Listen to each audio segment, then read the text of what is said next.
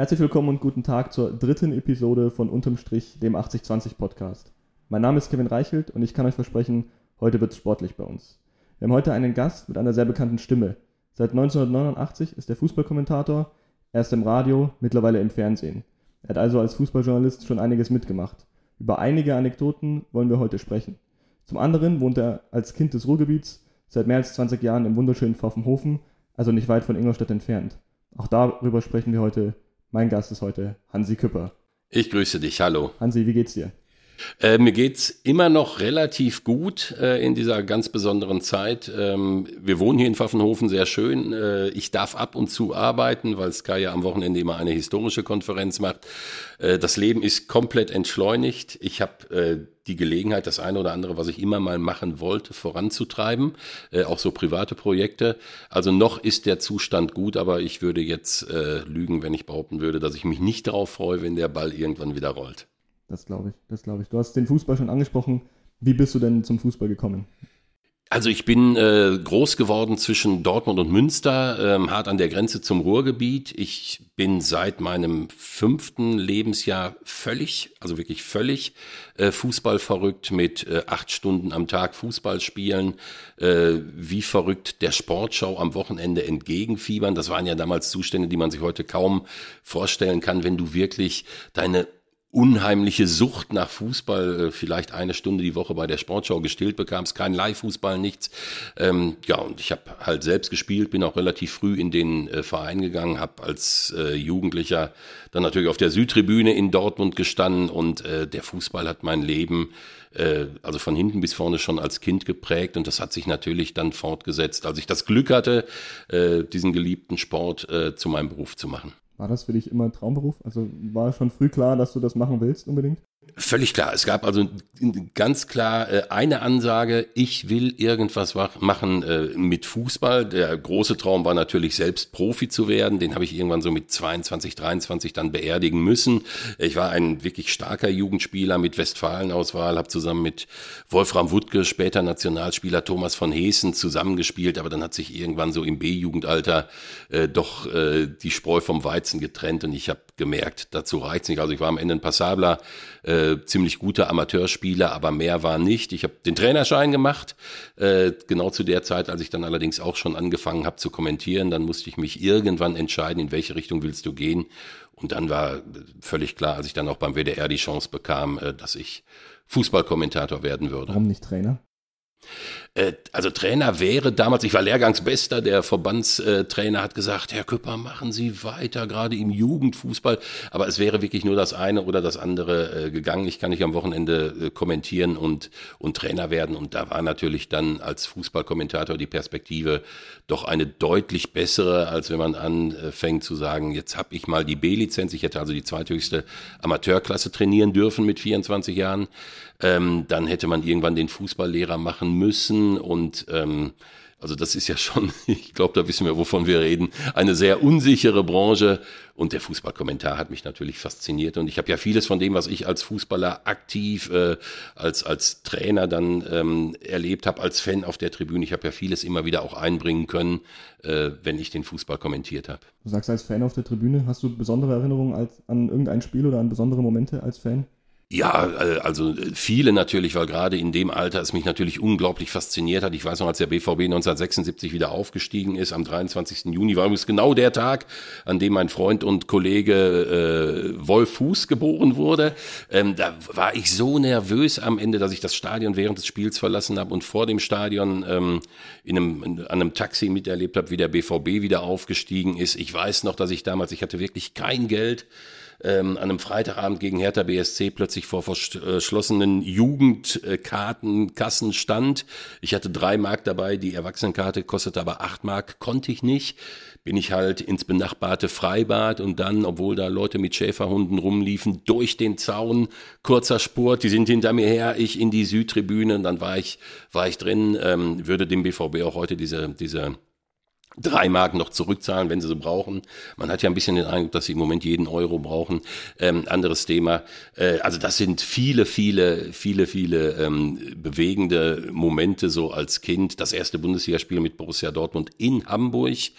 Wir kommen dem Fanbus abends an. Ähm, der Busfahrer lässt alle raus, nur mich und meinen Freund Rübe nicht, weil wir eben 15 waren und eben noch nicht auf den Kiez durften. Dann haben wir im Bus geschlafen. Alle anderen hatten ich gehe mal davon aus, eine schöne Nacht und am nächsten Tag überwältigendes Wetter Volksparkstadion. Also ich war fasziniert und dann gewinnt der BVB noch mit 4 zu 3. Also äh, ja, da laufen einem, äh, läuft einem schon so ein bisschen das Herz über, wenn man an, an diese Zeiten denkt, die man natürlich auch als Kind äh, aus einer ganz anderen Perspektive erlebt hat. War früher alles besser? Definitiv nicht.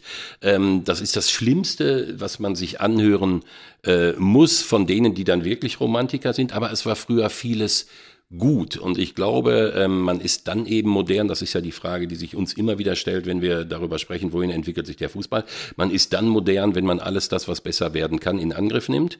Und wenn man alles das, was positiv ist, bewahrt. Und ähm, ich werde gerne auch mal als Romantiker bezeichnet, weil ich ähm, immer wieder sage, dass es die großen Traditionsvereine unseres Landes sind, die wie Lokomotiven diesen ganzen Betrieb ziehen, weil sie dafür sorgen, dass millionenfach Herzblut in diesen Sport gepumpt wird. Und dann ist man Romantiker, wenn man sagt, die Traditionsvereine sind's. Und dann gucke ich mir die deutsche Fußballszene an und sage, Momentchen mal, FC Bayern München über zehn Jahre auswärts und zu Hause, Dauer ausverkauft, Borussia Dortmund 80.000, die meisten Zuschauer in Europa, Schalke 04 auch in schweren Zeiten immer über 60.000, was die Fans von Hannover 96, Eintracht Frankfurt, Borussia Mönchengladbach im Europacup, in der Europa League zum Teil abliefern, ist einfach nur Gänsehaut pur und ich bin ein Romantiker, wenn ich sage, das ist das, was der Fußball braucht. Also nein, das ist knallharter Realismus. Das sind die Vereine, die bis runter in die vierte Liga oder dritte Liga 1860 ähm, äh, Rot-Weiß Essen äh, die Lokomotive ziehen. Und wo ich gerade 1860 sage, das war für mich ähm, im letzten Jahr mit das Tollste, was ich erlebt habe. Ingolstadt gegen 1860 ähm, abends, ich glaube montagsabends war es, und es war 90 Minuten Fußball pur, ein überragender Auswärtssupport, eine ganz tolle Fußballstimmung wie man sie früher immer hatte. Und ähm, das sollte man schon bewahren. Was sagst du dann zu so einem Verein wie dem FC Ingolstadt, der ja ein bisschen aus einer anderen Ecke eigentlich kommt? Ja, ich glaube, dass der FC Ingolstadt äh, natürlich vieles versucht, auch gerade wenn man so mit den Fans spricht, sich äh, zu positionieren als ein Verein, der eben nicht nur abhängig ist äh, von, von großen äh, Geldgebern, die ihn natürlich dann auch zu einem Bundesliga-Verein gemacht haben. Äh, ich glaube, dass der FC Ingolstadt natürlich immer, das gilt aber nicht nur für ihn, Schwierigkeiten haben wird, tatsächlich dann ein großer, äh, ein großer äh, Faktor zu werden äh, in der Zuschauergunst. Aber das, was Ingolstadt in diesen äh, auch Bundesliga-Jahren erreicht hat und gemacht hat. Und das war ja nicht nur eine Frage des großen Geldes. Äh, das fand ich schon bemerkenswert. Es wird spannend sein zu beobachten, wohin sich ähm, das entwickelt nach diesem unglaublichen Auf und Ab äh, in den letzten Jahren aus den Niederungen in die Bundesliga, wieder runter in die dritte Liga mit einem unglaublichen Abstiegsdrama in der zweiten Liga, in der Relegation. Ja, ich bin gespannt. Also ähm, wenn der Ball mal wieder rollt, dann gibt's natürlich viele Fragen und die dritte Liga ist da ja nochmal anders äh, als, die, äh, als die zweite Liga und die Bundesliga. Ähm, viele, viele offene Fragen, aber ich glaube im Moment auch für viele das kleinere Problem. Reden wir über deine Kommentatorenlaufbahn. Man verbindet Kommentatoren oft mit, mit wichtigen Zitaten oder mit besonderen Zitaten. Bei dir ist es wahrscheinlich äh, ein besonderes Zitat aus der Konferenz am letzten Spieltag 2000, 2001. Definitiv. Hast du gesagt, du darfst es selber nochmal sagen, was hast du? Ja, ich äh, habe es ja oft hinterher auch gesagt, ich bin wahrscheinlich wirklich der einzige deutsche Kommentator seit 1958, der den Satz gesagt hat, äh, der den Satz gesagt hat, der deutsche Meister heißt Schalke 04. Das Schräge an diesem Satz ist natürlich, ich habe ihn ja in der Konferenz live gesagt. Also jeder, der zugeguckt hat, der wusste ganz genau, das ist genau das, was der Küpper jetzt denkt so wie jemand sagt nach einem 13-0, das Spiel ist durch oder hier brennt nichts mehr an. Und dann habe ich ja so, als der Ball wieder lief und äh, der Kahn da rumgemacht hat und die Eckfahne, äh, nee, das war hinter mit der Eckfahne, der sofort den Ball zur Mitte getragen hat, dann habe ich ja so 20 Sekunden gesagt, und Schalke 04 ist deutscher Meister oder nicht. So, dann kam aber dieser Kontext, dass ja plötzlich Journalisten im Stadion, nicht wegen mir, sondern weil sie äh, es tatsächlich so mitbekommen hatten, erzählt haben, Schalke ist Meister. Und dann kam es plötzlich so, der Hansi Küpper hat den das, ne, kein Mensch hat Hansi Küpper gehört, ich war in der Konferenz. Aber es war dann dieser Satz, Schalke 04 ist deutscher Meister, war dann im Nachhinein im Bewusstsein vieler derer, ähm, die, die, die, die das mitverfolgt haben, der Satz, der im Parkstadion Gelsenkirchen dafür gesorgt hat, das war völliger Unsinn. Ja, kurz zur Erklärung, für die, die es nicht wissen, äh, vier Minuten später haben die Bayern das 1-1 gemacht. Patrick Andersson. Mit dem letzten Schuss der Saison und sich doch noch zum Meister gekrönt. Ähm, du bist bekennender BVB-Fan. Wie hast du denn diesen Endspurt in der Saison damals erlebt? Weil Schalke und Bayern jetzt nicht die äh, Vereine sind, an denen das BVB-Herz hängt. Äh, also zunächst mal ist es natürlich so, dass wenn ich kommentiere, das muss man ja immer wieder äh, festhalten, dass ich dann wirklich als Fußballkommentator da sitze und dass ich wahnsinnig werde, äh, wenn irgendjemand zu mir sagt, dafür, dass du Borussia Dortmund-Fan bist, hast du sie aber ganz schön schlecht geredet. Dann sage ich mal, Kollege, du hast nichts verstanden. Ne? Oder, oder wenn die Schalker sagen, ey, du, du bist zwar eine Zecke, aber da hast du uns ja ganz schön gelobt. Sage ich, ja, weil ihr gut gespielt habt, ist ja nicht so schwer. Ähm, also wie ich das miterlebt habe, äh, war vor allen Dingen als Kommentator mit einer unfassbaren Faszination, weil ich mich nicht erinnern kann und wir werden es auch nie wieder erleben, dass der Fußball innerhalb von zwei Spieltagen, 33. und 34. so seine, seine ganze Faszination entwickelt mit einem wirklich turbulenten, unglaublichen, epischen Saisonfinale. Und das hatte sich am 33. Spieltag schon angedeutet, als Schalke in Stuttgart das Gegentor bekommt und die Bayern fast zeitgleich gegen Kaiserslautern treffen. Für uns natürlich in der Sky-Konferenz eine Sternstunde. Ich wollte es gerade sagen, du hast die Bayern damals kommentiert, einen Tag, also einen Spieltag vorher in der Konferenz und hast. Genau, es war, es war die, es waren die schwierigsten Sekunden meines ganzen Kommentatorenlebens. Ähm, man muss sich das vorstellen. Ähm, also es ging nur noch um Schalke und Bayern in der Meisterschaft. Der Kollege Tom Bayer, ein ganz geschätzter alter Weggefährte schon zu WDR-Zeiten, schreit plötzlich, während Zickler ausholt, Tor in Stuttgart und der Ball von Zickler wird einmal abgefälscht und fällt ihm dann wieder auf den Fuß. Und ich hätte jetzt eigentlich sagen müssen, raus, ab nach Stuttgart, da ist ein Tor gefallen. Aber ich wusste, hier kann was passieren und ich musste intuitiv diese wenigen Sekunden jetzt überbrücken, indem ich irgendwas sage, was noch keine Abgabe nach Stuttgart war und trotzdem zum Spiel passt. Und dann habe ich nur gesagt, und das Tor fällt. Und dann hätte ich jetzt gesagt, in Stuttgart, wenn der Zickler drüber geschossen hätte. Aber er nagelt das Ding rein. Und ich habe gesagt, und das Tor fällt hier, hier und in Stuttgart. Wahnsinn, Wahnsinn, Tom Bayer. Und das ist echt so, wenn irgendwo irgendjemand äh, sagt, ist ja Wahnsinn, dann sagt einer meiner Söhne immer aus dem Hintergrund Tom Bayer. Sehr gut, so, so bleibt es einem. Gibt es denn noch andere kuriose Anekdoten, die du, die du erzählen kannst aus deinem Leben, aus deinem Kommentatorenleben? Ja, also ich erinnere mich ähm, an ein an das Europacup-Spiel schlechthin äh, zu zu WDR-Zeiten noch äh, im Hörfunk. Borussia Dortmund äh, stand im Halbfinale des UEFA Cups. Es war eine unfassbare Euphorie, weil äh, eigentlich waren Borussia Dortmund und Europacup, das waren immer zwei völlig getrennte Welten. Und plötzlich marschierst du und marschierst und das die ganze Stadt hat den ganzen Tag gesungen. Wir holen den UEFA Cup und wir werden deutscher Meister. Und in dieser Situation fährt der BVB nach Auxerre äh, ich habe nie in meinem Leben eine derart dichte, auch aggressive, aber von mir aus auch positiv aggressive Stimmung erlebt. 21.000 Zuschauer waren es, glaube ich. Ich sage, jeder von denen kampfbereit. Im guten Sinne des Wortes bis zum geht nicht mehr. 1500 Dortmunder, die dagegen gehalten haben. Das ganze Stadion brodelte. Auxerre eliminierte den, ähm, äh, schaffte es, das 2 äh, zu 0 auszugleichen. Verlängerung, Elfmeterschießen. Dortmund gewinnt im Elfmeterschießen. Unfassbar. Und dann hat es nur noch geheißen, der Flieger geht in einer Dreiviertelstunde. Wir Journalisten sind damals noch mit der Mannschaft geflogen. Und dann sind die Spieler, ich weiß gar nicht, ob sie unter die Dusche gegangen sind, die Journalisten sofort in den Bus. Man ist mit den Bussen äh, auf, äh, zu einer kleinen Landebahn äh, gefahren von so einem Geflügelhändler. Das war, glaube ich, der, der Sponsor von Auxerre. Und dann sind wir ähm, keine zwei Stunden nach Abpfiff in Dortmund gelandet. Keine zwei Stunden nach dem letzten Elfmeter. Und in Dortmund standen wiederum, obwohl es in Dortmund ein Nachtlandeverbot gab, standen 400 Leute am Flughafen. Da durfte der Flieger gar nicht runter. Wir hätten eigentlich nach Paderborn gemusst. Und, und dieses, das war alles surreal. Und als ich dann nach Hause gekommen bin, ich hatte zwei Kollegen dabei von, vom NDR und vom RB, die bei mir dann übernachten würden. Da hatte meine Frau kurz Angst, weil die sagt, da geht die Tür, Einbrecher. Ich kann ja nicht, ich kann ja nicht äh, zweieinhalb Stunden nach diesem letzten Elfmeter in Auxerre äh, wieder zu Hause sein im, im westfälischen Werne. Ähm, also das war schon eine, eine, eine sehr intensive Zeit, aber man muss einfach sagen, dafür, dass die Bundesliga uns alle über Jahrzehnte so mitnimmt, hat sie natürlich viele, viele äh, ganz besondere und spannende Momente immer und immer wieder geliefert. Ja. Ähm, nach 30 Jahren oder über 30 Jahren ist es noch ein Traumberuf?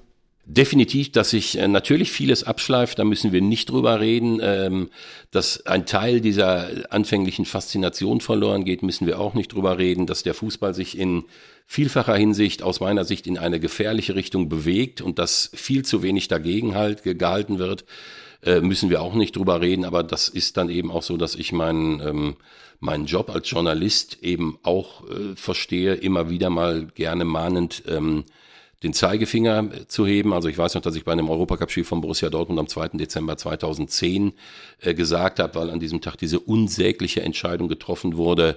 Äh, dieser Tag wird als Tag äh, der Schande von Zürich in die Fußballgeschichte eingehen. Heute wurde die Seele äh, des Fußballs für Petrodollar in die Wüste verkauft. Das war an dem Tag, an dem die WM nach Katar vergeben wurde. Ich war damals der festen Überzeugung, dass wir alle zusammen diesen Wahnsinn würden verhindern können als Journalisten, als Menschen, für die äh, Menschenrecht, äh, Mitmenschlichkeit halt keine Phrase sind. Und ich bin ehrlich gesagt immer noch ein bisschen entsetzt festzustellen, dass wir jetzt im Jahr 2020 auf diese WM zusteuern, äh, die für mich ein, ein Tiefpunkt in der Fußballkultur der, der, der Geschichte sein wird. Wirst du es dir trotzdem anschauen? Definitiv nicht. Also äh, es, äh, ich werde es natürlich auch nicht kommentieren. Würde ich es kommentieren, weil mein Arbeitgeber sagt, das ist dein Job, äh, dann würde ich sagen, das mache ich. Erwartet bitte von mir nicht ein einziges positives Wort über das Umfeld, äh, über die Umstände, unter denen gespielt wird, über die Fankultur, die natürlich eine Anti-Fankultur ist. Ich werde es kommentieren, aber ich werde es kommentieren als jemand, der diese WM zutiefst verabscheut. Deswegen kann man trotzdem die 90 Minuten als Fußballkommentator äh, nochmal anders ähm, begleiten. Aber ich werde mir diese Fußballweltmeisterschaft nicht angucken. Also der Plan ist ganz klar, äh, das wird ja im Dezember sein, irgendwo mit meiner Frau, vielleicht mit Kindern hin, wo die Sonne scheint. Und wenn irgendwo in einer schönen Fußgängerzone äh, links der Fernseher läuft und die Leute davor sitzen und rechts ist ein stilles Lokal ohne Fernseher, dann gehen wir nach rechts. Und deine Söhne? Äh, schwierig zu sagen. Also sie denken über die WM in Katar äh, genau wie ich. Ähm, wie groß am Ende dann tatsächlich eine Fußballverweigerung äh, gehen wird, das, das kann ich äh, nicht beurteilen. Das hat ja auch eine Menge damit zu tun, du bist mit Kumpels unterwegs und wenn sich 15 Kumpels treffen und sich das Spiel dann doch angucken, dann bist du vielleicht dabei. Ich finde halt, dass ähm, wir im Moment, und da zählt Corona sicherlich auch dazu, so einiges erleben, was uns grundsätzlich nachdenklich werden lassen sollte. Und ich fand es sehr bemerkenswert äh, und auch sehr glaubwürdig, wie Christian Seifert von der DFL gestern gesagt hat äh, im Gespräch mit Klaus Kleber. Ähm, wir wissen, dass wir nach Corona auch äh, unter den Aspekten Ethik und Moral den Fußball hinterher überdenken müssen und da bin ich zu bereit. So ähnlich hat das formuliert, fand ich sehr eindrucksvoll. Ich hoffe, dass ja, wir alle, die wir diesen Sport lieben, äh, jetzt ein bisschen anpacken, um zu gucken, äh, wie es weitergehen kann. Fehlentwicklungen haben wir ja jetzt genug. Du hast mal in einem Interview gesagt, du bist Fußballidiot. Ja. Wirst du es immer bleiben oder gibt es dann einen Punkt, wo du sagst, jetzt ist für mich vorbei mit dem Fußball? Ja, das ist äh, natürlich eine spannende Sache. Ähm, ich bin Fußballidiot, das werde ich grundsätzlich immer bleiben, aber das heißt natürlich nicht, dass ich äh, den Fußball da, wo er mich nicht mehr mitnimmt, äh, noch gut finde. Und ich glaube, dass wir jetzt auch wieder so ein bisschen versuchen müssen, äh, in dieser Phase das zusammenzubringen, was zusammengehört. Und das ist nämlich dieser wunderbare Sportfußball und diese Basis. Und wir erleben jetzt gerade auch ähm, in der Corona-Krise, dass das, was die Menschen unten, die ihren Verein lieben, immer leben und lieben, dass das auch praktiziert wird. Da stehen ja diese Sätze im Raum. Wir halten fest und treu zusammen. Äh, tausend Freunde, die zusammenstehen, dann wird der FC Schalke niemals untergehen. Oder FC Bayern Stern des Südens, du wirst niemals untergehen, weil wir in guten wie in schlechten Zeiten zueinander stehen. Das ist ja alles da. Und du stellst aber plötzlich fest, diese Grundhaltung, die du an der Basis als Fan hast, die wird oben nur noch begrenzt gelebt. Also die Art und Weise, äh, wie sich Fußballvereine oder die dahinterstehenden Kommanditgesellschaften auf Aktien sehr früh entsolidarisiert haben, ähm, die Art und Weise, wie die Vereine in sich es nicht geschafft haben zu sagen, pass auf, liebe Gesellschaft, Bundesrepublik, da braucht ihr euch nicht drum zu kümmern. Also wir haben hier 40 Angestellte, die haben Durchschnittsgehalt von 4 Millionen Euro. Und dann haben wir 800 Angestellte, die verdienen insgesamt 35 Millionen Euro äh, im Jahr. Das kriegen wir schon intern hin. Macht ihr euch keine Sorgen. Dass das alles kaum passiert ist, äh, wird vielleicht eine gewisse Nachhaltigkeit haben. Und darüber wird, glaube ich, äh, lange gesprochen, auch wenn der Ball wieder rollt. Sehr gut. Kommen wir zu einem anderen Thema, weg vom Fußball. Ähm, du gehst mit deiner Frau nach über 20 Jahren in Oberbayern zurück nach NRW. Warum? Also es hat einige ähm, Entwicklungen gegeben, äh, die uns zu diesem äh, Entschluss bewegt haben. Äh, also wir haben drei Kinder, eins davon arbeitet in äh, Leipzig als äh, Fußballkommentator, äh, zwei wohnen in Dortmund, einer als Fußballkommentator und unsere Tochter ist äh, Journalistin beim Westfälischen. Woher sie es noch haben. Ja, ja ich weiß auch nicht. Beim Westfälischen Anzeiger haben also zwei von drei Kindern wohnen im Ruhrgebiet. Wir sehen sie inzwischen immer seltener. Ähm, wir wohnen gerne in Pfaffenhofen, aber wir haben auch unser eigenes Haus äh, oben in, in Herbern, also unsere eigentliche Heimat, das wir immer so als Westdomizil hatten und jetzt war irgendwann so die Situation erreicht, ähm, dass man gesagt hat, äh, also wenn es in die Stadien geht, dann bin ich im Westen genauso gut aufgehoben wie hier, sofern ich aus dem Studio, also die Konferenz bei Sky kommentiere, bin ich natürlich hier besser aufgehoben, weil da fahre ich hin und bin abends wieder zu Hause. Das wird dann alles ein bisschen komplizierter. Aber in dieser Gesamtsumme Kinder in, der, in, in Dortmund und ähm, ja, nach langer Zeit dann einfach wirklich dieses Haus, das man ohnehin immer bezieht hat, dann endgültig zu beziehen. Das war so der Hauptgrund nach über 20 Jahren ist Bayern trotzdem ein bisschen Heimat geworden für? Definitiv. Also ich würde ja nicht, äh, ist ein Vierteljahrhundert ist es sogar, äh, hier in Pfaffenhofen äh, wohnen, seit einem Vierteljahrhundert, wenn wir uns hier nicht wohlfühlen würden. Was mich so ein bisschen ärgert, ist halt die Tatsache, dass ich über diese Stadt Pfaffenhofen 15 Jahre lang den Kopf geschüttelt habe und gesagt habe, sie machen dich wahnsinnig. Sie haben einen so unfassbar schönen Platz, also nach diesem Hauptplatz in Pfaffenhofen lecken sich andere den Finger und wir haben es erlebt, wie dieser wunderschöne Platz zu einem Parkplatz gemacht wurde und vierspurig und ungemütlich und die, die am lautesten geschrien haben, dass sie Parkplätze vor der Tür brauchen, sind dann die ersten, die ihre Tische rausschieben und plötzlich feststellen, wie toll das ist, wenn man diesen ähm, Hauptplatz wirklich zu einem Platz für die Menschen macht. Das ist inzwischen passiert, deswegen fühlen wir uns noch wohler. Ähm, aber wir werden ja auch regelmäßig in Pfaffenhofen sein und den Hauptplatz werden wir also Minimum äh, einmal im Quartal sehen, das steht fest. Sehr gut. Hast du denn noch ein besonderes Verhältnis oder bleibt dir auch was von Ingolstadt im Kopf? Also ich hatte merkwürdigerweise mit Ingolstadt tatsächlich immer ganz wenig zu tun, äh, ab und zu einkaufen, also eher Ingolstadt als München äh, mit meiner Frau. Dann natürlich die Phase, als der FC Ingolstadt äh, hochkam. Äh, ich erinnere mich, also ich habe es auch sehr genossen, die zweite Liga im alten ESV-Stadion. Dann durfte ich immerhin, hatte für dieses Zelt direkt hinterm Tor äh, Tickets und äh, das werde ich auch in Erinnerung behalten, wie skurril das ist, dass du, ich glaube, drei Meter hinter einem Tor stehst, ein Weißbierglas in der Hand hast und acht Meter vor dir netzt gerade der Ingolstädter Zweitligaspieler gegen den ersten FC Kaiserslautern ein. Also das, das war schon eine bemerkenswerte Situation. Ähm, hab ich, das habe ich schon sehr genossen. Das glaube ich. Wenn wir über das Weißbier reden, Weißbier oder Pilz? Äh, ich habe es mir tatsächlich immer angewöhnt, äh, das äh, zu, zu konsumieren, wo ich wohne. Meine Frau ist übrigens gerade mit Weißwürsten vom Einkaufen zurückgekommen. Also ich trinke hier viel und gerne Weißbier, ähm, bin mir aber ziemlich sicher, dass wenn wir dann wieder in Dortmund sind, wie, wie heißt das nochmal? Ähm, Bratwurst, Bier, Borussia, dann, dann wird es, glaube ich, doch wieder öfter das Pilz sein. Sehr gut. Ähm, was haben denn die Bayern was die NRWler nicht haben? Die Bayern haben auf jeden Fall die Nähe zu den äh, Alpen und sie haben ein äh, grundsätzlich herausragendes Selbstbewusstsein. Man soll da nicht immer und überall fragen, wo es denn so herkommt und ob das dann wirklich immer haltbar ist.